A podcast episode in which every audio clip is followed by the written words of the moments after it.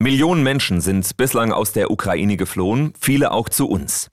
Das Leid ist groß, aber groß ist auch die Hilfsbereitschaft. Viele von euch haben Geld, Lebensmittel oder Hygieneartikel gespendet oder nehmen Geflüchtete bei sich auf. Auch Gesine und Gerhard Gruler aus Waldorf-Heslach haben ihr Haus geöffnet. Jetzt wohnen Daria mit ihrer zweijährigen Tochter Polina und die 19-jährige Studentin Vlada bei ihnen im Haus. Es sind Menschen wie wir, die vor dreieinhalb Wochen noch ein normales Leben hatten und das ist so bestürzend, dass sich das in einem Moment geändert hat, ins Chaos gestürzt ist, in Angst, in völlige Unsicherheit, wie es weitergeht.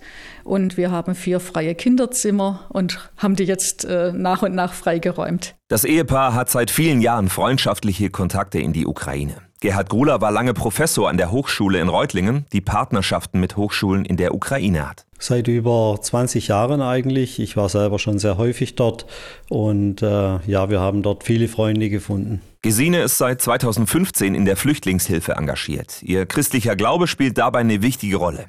Für sie war klar, dass wir uns nicht abwenden können, wenn Menschen in so einer Not sind und wo wir helfen können und es dann nicht tun, das wäre für mich einfach unerträglich. Und der Glaube ist auch eine Kraftquelle für mich, trotz allen Fragen, trotz allen dunklen Momenten und des Nichtverstehens. Aber beten können und sich an Gott wenden können, äh, ist für mich jetzt in dieser Zeit unendlich wertvoll. Ich finde, etwas tun ist besser als äh, zornig sein, ja, was wir auch sind auf die Situation.